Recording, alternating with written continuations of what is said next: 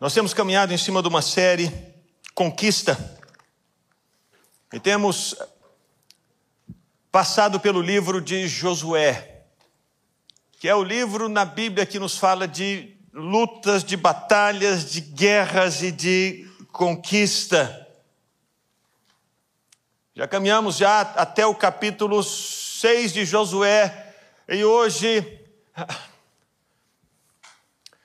Hoje a pergunta que precisamos responder e que certamente é uma pergunta que já já fizemos muitas vezes na nossa jornada é por que que há derrotas depois de grandes vitórias?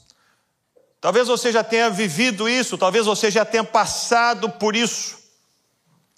Você viveu muitas vitórias na sua vida em muitas áreas. Você foi bem sucedido em tudo que você fez.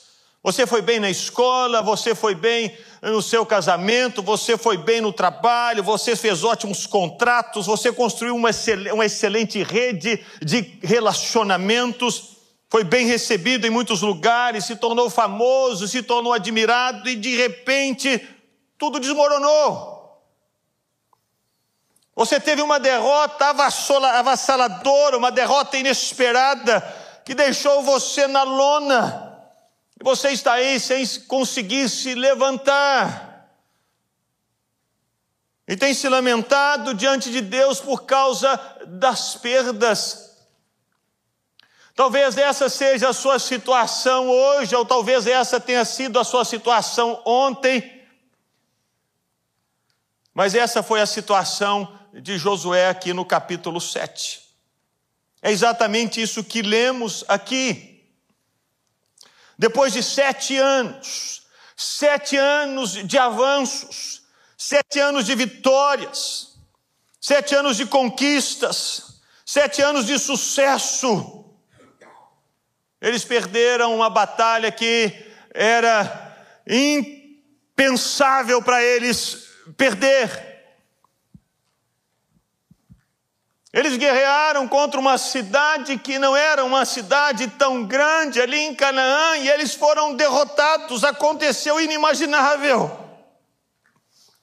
O inimaginável, porque o último versículo do capítulo 6 diz que a fama de Josué se espalhou por toda a terra. E o capítulo 7, no versículo 1, diz: Mas era de vitória em vitória, de conquista em conquista, de glória em glória, de fama, de sucesso. E de repente, tudo acabou. Por quê? Porque isso aconteceu com Josué e porque isso acontece na vida de muitas pessoas. Por quê? O texto de Josué 7 nos dá algumas ideias. Uma das possibilidades, porque há derrotas depois de grandes vitórias, é porque falta oração. Desde o capítulo 1 até o capítulo 6 do livro de Josué, nós lemos que Josué estava mantendo um contato de relacionamento constante com Deus. Ele ouvia Deus e Deus orientava e ele fazia. Ele buscava orientação e Deus falava com ele e ele agia. Mas em Josué 7 nós não lemos absolutamente nada sobre a oração de Josué.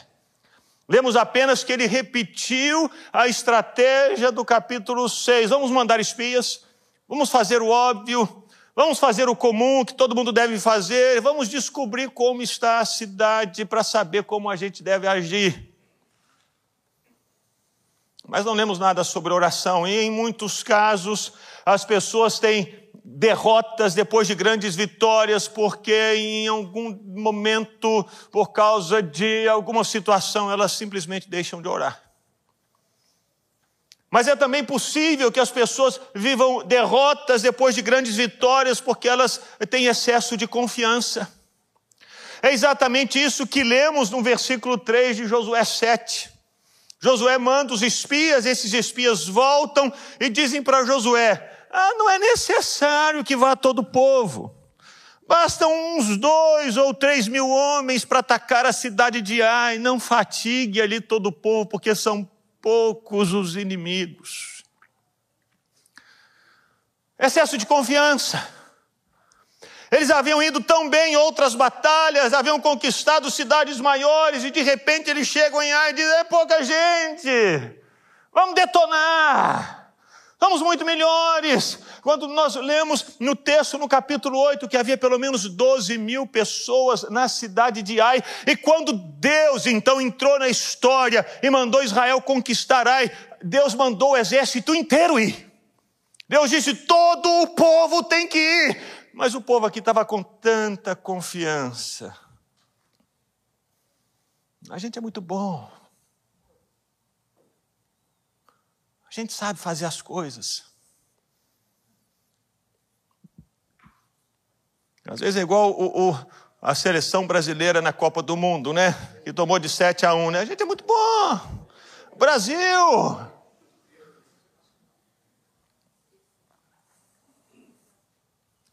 Excesso de confiança. Essa pode ser uma das causas porque as pessoas vivem derrotas depois de grandes vitórias. Elas ganham, ganham, ganham, ganham, ganham, ganham e se acham tão boas, tão capazes, tão espertas, tão maravilhosas que que perdem. Mas quando lemos Josué 7, nós percebemos que essa não é a ênfase que Deus dá porque houve a derrota. Nós lemos que o problema da derrota depois de grandes vitórias foi o pecado, porque havia pecado no acampamento.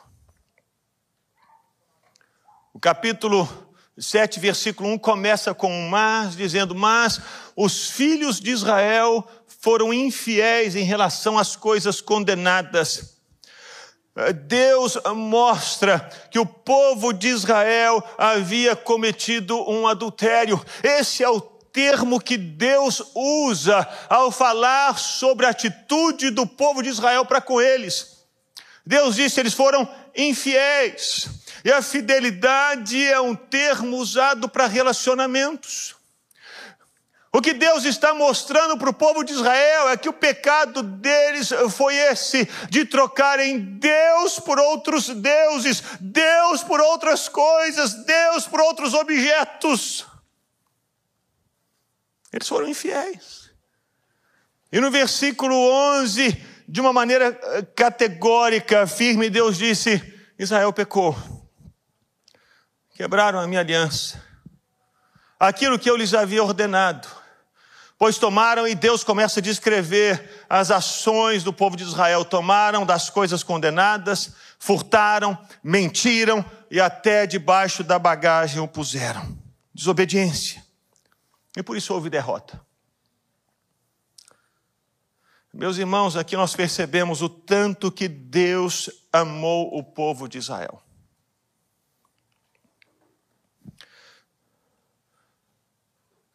Ao permitir que o povo fosse derrotado, Deus mostrou tanto que amava esse povo, porque Deus não poderia simplesmente permitir que o pecado continuasse ali agindo na vida das pessoas, enquanto elas estavam avançando.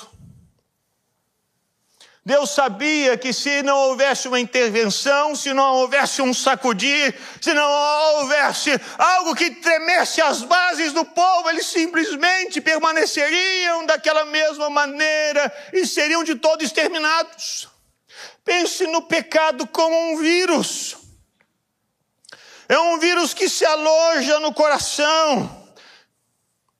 Imagine um ente querido seu, uma pessoa muito amada, o seu filho que adoece.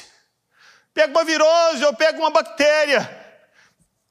E o seu filho diz: Mas papai, mamãe, eu tenho um jogo de futebol amanhã, é o campeonato, eu vou sair com os meus amigos, eu tenho algo planejado. Você que é pai, ao ver o seu filho doente com esse vírus, essa bactéria, vai falar o quê?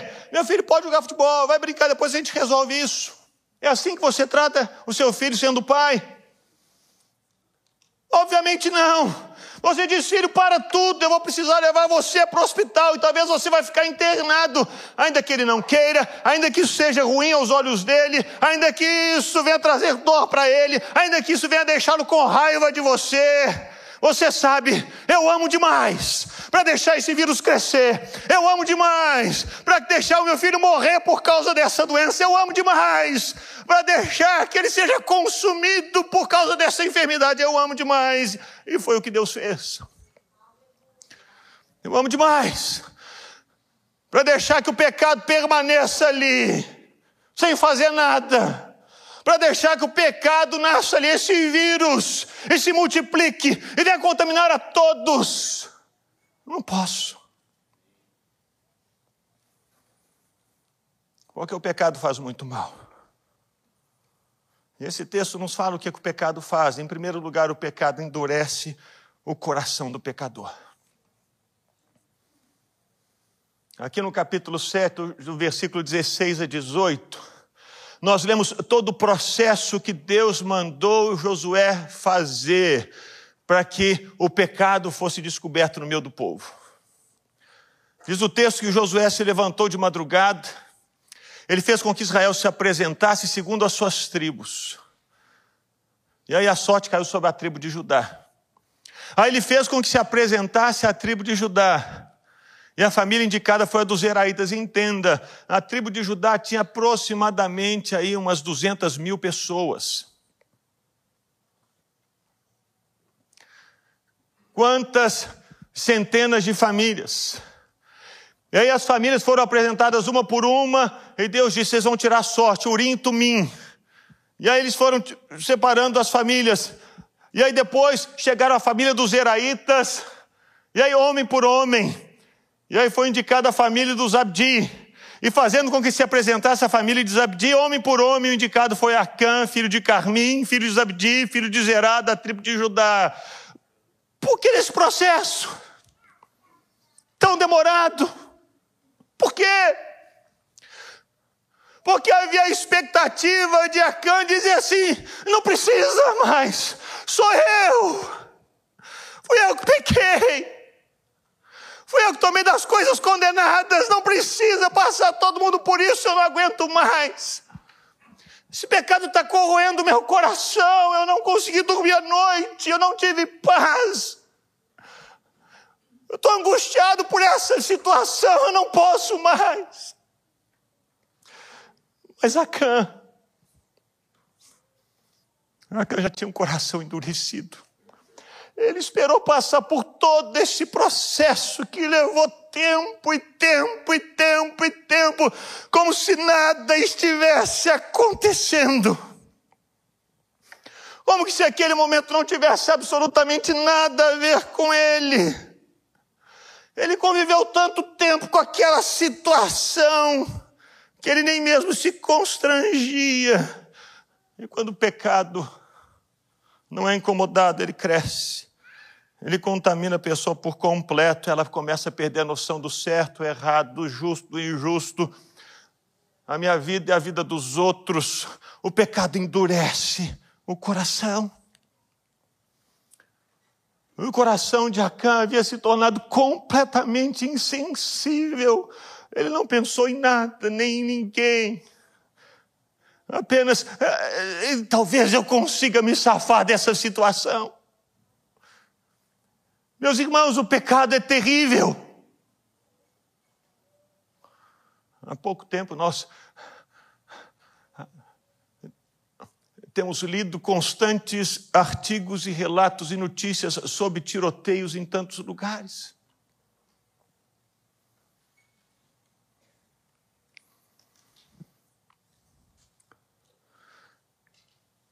E nós que somos pais precisamos entender isso. Se as nossas crianças foram deixadas sem ensino, sem instrução, sem limites, elas vão crescer sem a noção de certo e errado, justo e injusto, o que é delas, o que não é delas, o que fazer, o que não fazer.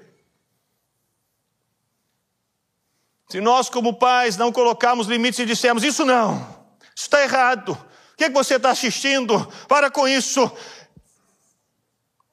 se não colocarmos limites, como Deus fez com o povo de Israel, para tudo. Eu sei que isso vai doer agora, mas eu quero protegê-los dali para frente. Porque o pecado pode endurecer o coração e deixar a pessoa completamente doente, insensível, a ponto de fazer coisas absurdas. Infelizmente, foi o que aconteceu com esses jovens todos que cometeram esses massacres. Um jovem de 21 anos, lá de Illinois, vivendo numa família disfuncional, de pais não presentes, pais ausentes, pais que não sabiam o que estava acontecendo na vida do filho, os pais que simplesmente deixaram os filhos, o filho viver a vida, vai, deixa a vida te levar, deixa a vida te levar, não estou nem aí, viva a sua vida. E depois, com peso na consciência, o filho disse: Eu quero uma arma. E o pai disse: Puxa, eu nunca fiz nada para o meu filho, ele me pede uma arma, eu quero que ele me ame, então eu vou comprar uma arma para ele. Mas o coração do filho já estava completamente endurecido. Foi deixado. Não houve intervenção, não houve palavra, não houve um sentar na mesa, não houve um conversar para dizer, filho, o que está acontecendo? Eu vi os vídeos, seus vídeos no YouTube, eu vi o seu Instagram, eu vi o que você tem feito, eu vejo o seu comportamento na escola, eu vejo como você está com as pessoas. Filho, para tudo, para tudo. Não houve isso. Ele simplesmente foi deixado. E o pecado endureceu o coração dele. E naquele dia 4 de julho, armado, ele subiu até o telhado de um prédio. Ele se posicionou, tendo uma visão daquela parada do dia 4 de julho. Ele apertou o gatilho e começou a atirar nas pessoas. E depois de dezenas de tiros, de tiros, depois de matar e ferir dezenas, ele desceu dali, colocou uma roupa de mulher e se misturou na multidão, como se nada tivesse acontecido. Deus não deixou que isso acontecesse com Israel. Deus disse: para! Para tudo! Porque o pecado tem esse poder, poder de endurecer o, o coração de deixar o coração insensível, a ponto da pessoa não saber mais distinguir o certo do errado, do que é de Deus e o que não é de Deus, o que deve ser feito, o que não deve ser feito. O pecado faz isso.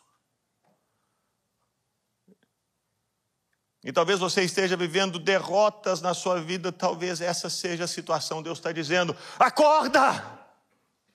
Acorda! Abre os olhos! Presta atenção! Talvez um vírus tenha entrado no seu coração e você ainda não percebeu, mas ele está tomando conta de tudo, acorda. Porque o pecado não apenas contamina o coração da pessoa, mas se ele for deixado, ele pode provocar a destruição de toda uma comunidade. O pecado de Acã, diz o texto, não apenas endureceu o coração de Acã, mas afetou todo o povo de Israel que não pôde resistir aos inimigos. Eles viraram as costas diante deles. A comunidade toda sofreu por causa do pecado de um.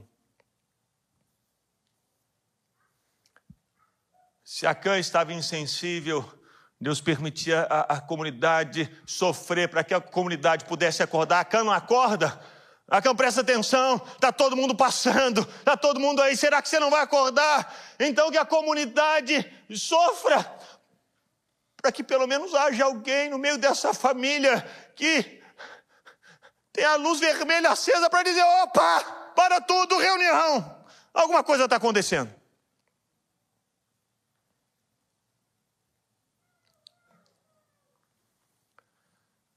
Nós vivemos uma experiência muito recente aqui com a pandemia, não é verdade?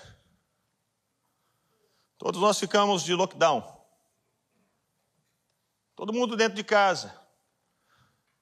Eu me lembro que para eu sair de casa naquele início da pandemia, eu saí igual um astronauta, meus irmãos. E saco de, de, de supermercado no pé, e luva, e touca, e máscara e óculos, e manga comprida, ninguém sabia o que era. E toda a comunidade sofreu, porque uma luz se acendeu. Eles disseram: cuidado, precisamos saber o que está acontecendo. Para tudo, para tudo, para tudo, para tudo, senão pode acabar o planeta. Não sabemos. O pecado é a mesma coisa. Se não houver uma luz vermelha, se a pessoa não acorda, Deus permite que muitos sejam afetados, para que esses muitos possam dizer assim: o que é que está acontecendo? Será que você não percebe? Era vitória, vitória, vitória, vitória, vitória, vitória, e de repente uma derrota que não podia ter acontecido. Deus, o que é está acontecendo?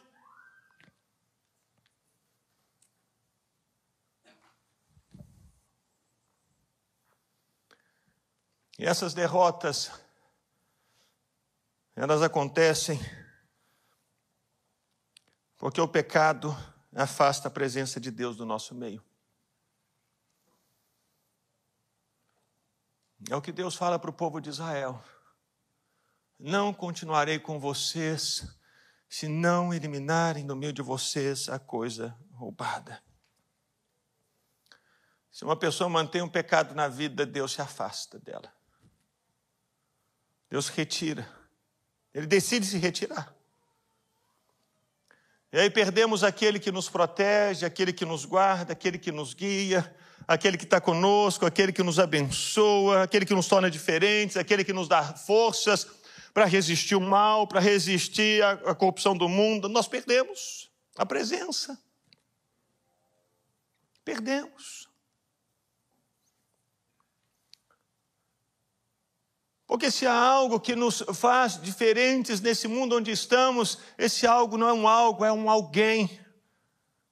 É o Senhor Deus na nossa vida, Ele é que nos faz diferentes. Ele é que não nos deixa corromper, Ele é que não nos deixa nos perdermos para sempre, Ele é que não nos deixa cair do precipício. Ele é quem faz com que eu e você sejamos luz desse mundo, sal dessa terra. Ele é quem traz a nossa identidade, Ele é quem nos traz o bom nome, Ele é quem nos protege. Mas o pecado o pecado faz Deus decidir se retirar.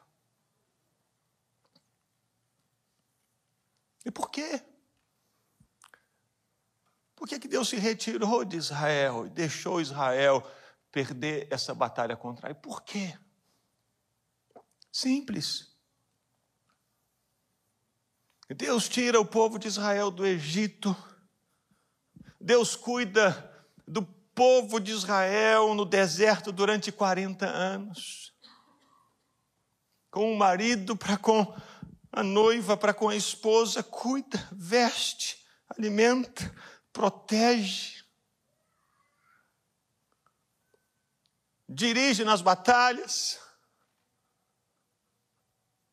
dá vitória nas guerras.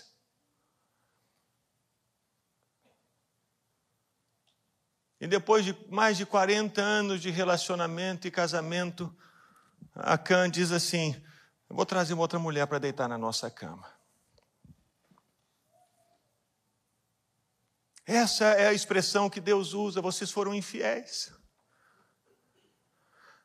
Foi exatamente isso que Acã fez. Ele viveu toda essa experiência com Deus, de relacionamento com Deus, do cuidado de Deus, da fidelidade de Deus da bondade de Deus, da misericórdia dele.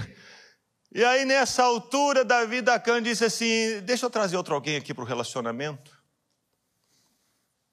Imagine um, um, homem ou uma mulher que está casada há 40 anos com um homem, esse homem chega em casa, minha irmã, imagina você tem 40 anos de relacionamento. Aí um dia você chega em casa, seu marido chega em casa trazendo uma outra mulher diz assim: Eu estou trazendo uma mais nova para a gente dividir o quarto. Eu achei aqui bonita, nova. Uma capa babilônica, um, um, um, pedaço de uma barra de ouro, uma barra de prata. Eu trouxe aqui para ficar conosco. Se essa mulher é uma mulher honrada, ela se levanta e diz assim: enquanto não sair daqui, eu não volto. Foi exatamente o que Deus fez. Enquanto não foi eliminada essa coisa roubada, enquanto esse amante não sair de casa, enquanto vocês não colocar esse amante para fora, eu não volto. Eu não volto.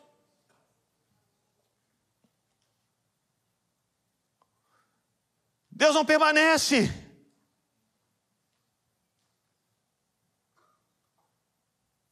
Imagine você se uma empresa ou um, um exército vai manter no seu quadro de soldados alguém que luta dos dois lados.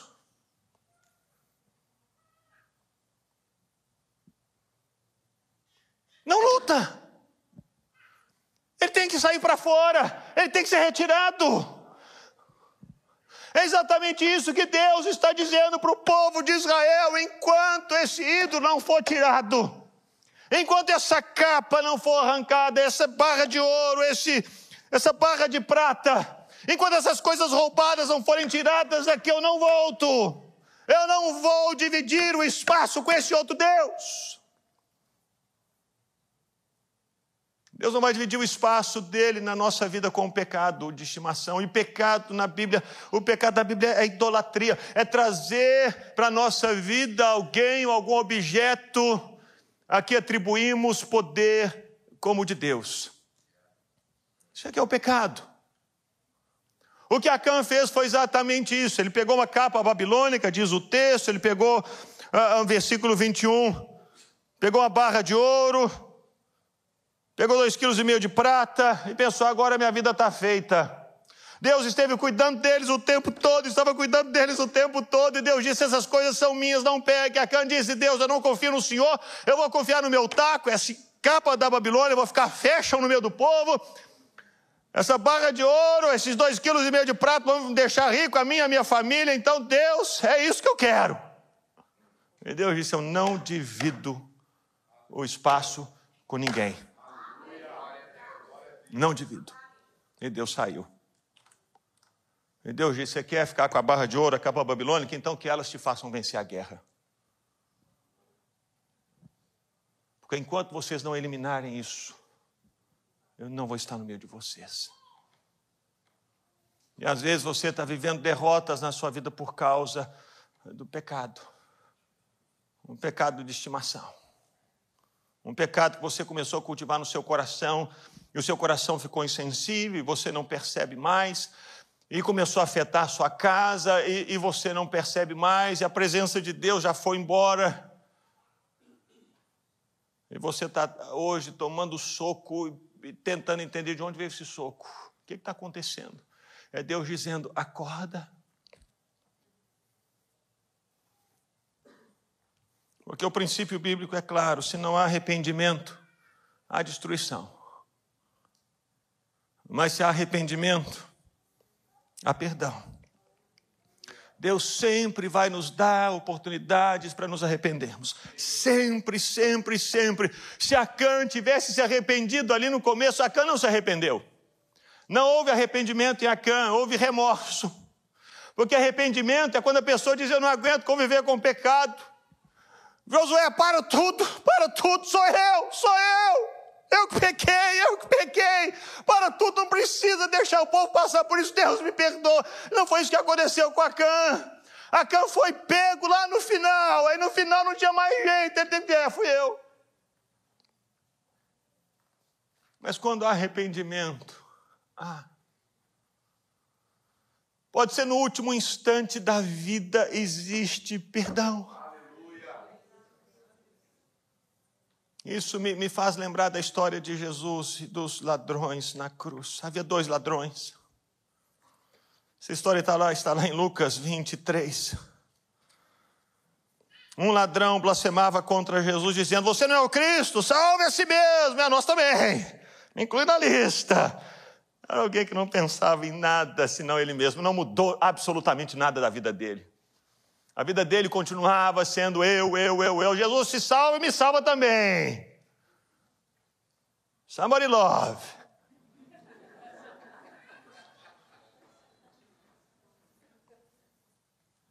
Mas o outro ladrão estava dizendo: Senhor,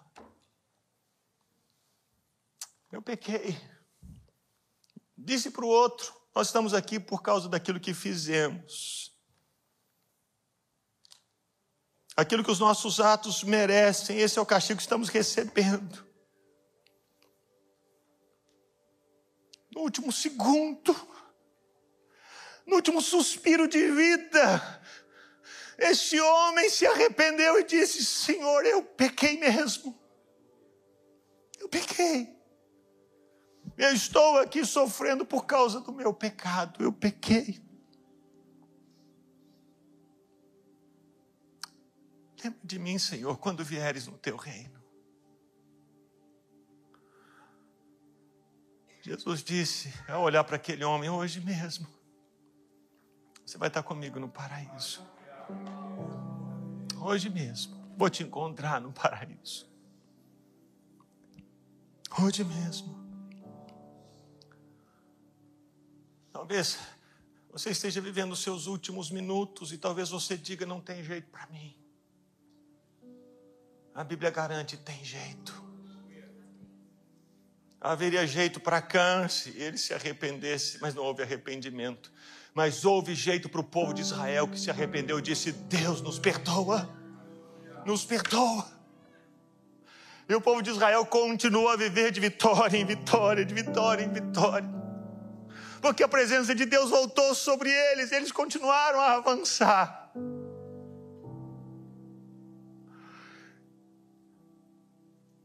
Que nessa noite você possa retomar o caminho, retomar o trilho, para viver novamente esse derramar da presença de Deus na sua vida. E assim viver de vitória em vitória mais uma vez. E você vai saber que não é por causa da sua habilidade, não é por causa da sua capacidade, do seu dinheiro, dos seus relacionamentos. Não. Você vai saber que é por causa da presença de Deus sobre a sua vida.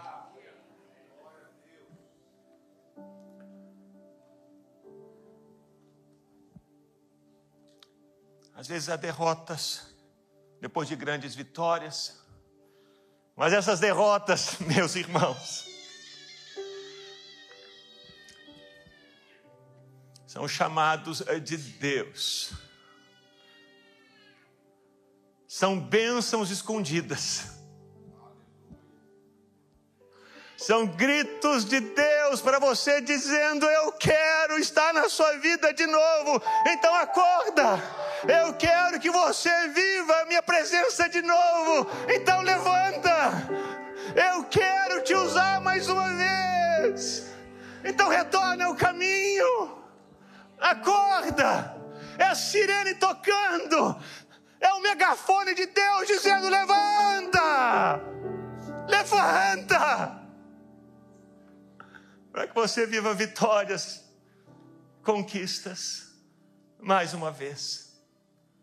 Eu quero convidar você a ficar de pé. Eu quero fazer esse convite.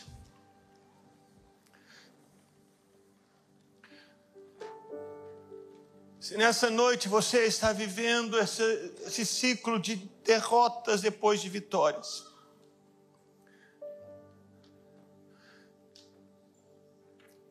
E se Deus falou com você, isso tem a, a, ver com situações de pecado no seu coração.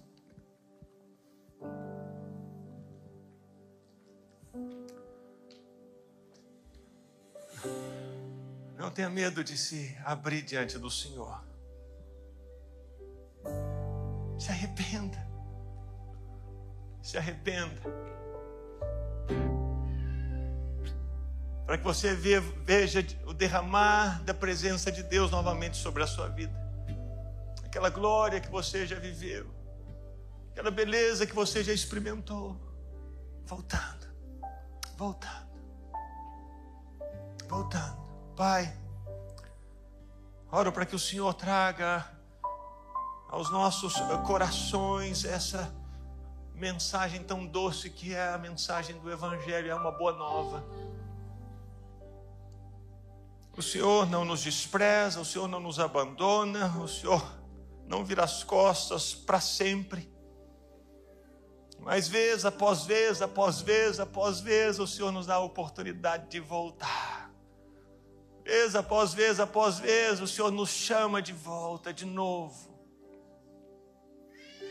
Porque o Senhor quer nos conduzir em triunfo, de vitória em vitória. E ainda, Deus, que para alguns aqui seja, sejam os últimos minutos. Que eles saibam, ó Deus, que continua a haver esperança. Oro a Deus para que o Senhor venha trazer esse quebrantamento, esse tempo. Esse tempo de arrependimento e de crescimento, para que haja a continuidade de vitórias. Em nome de Jesus.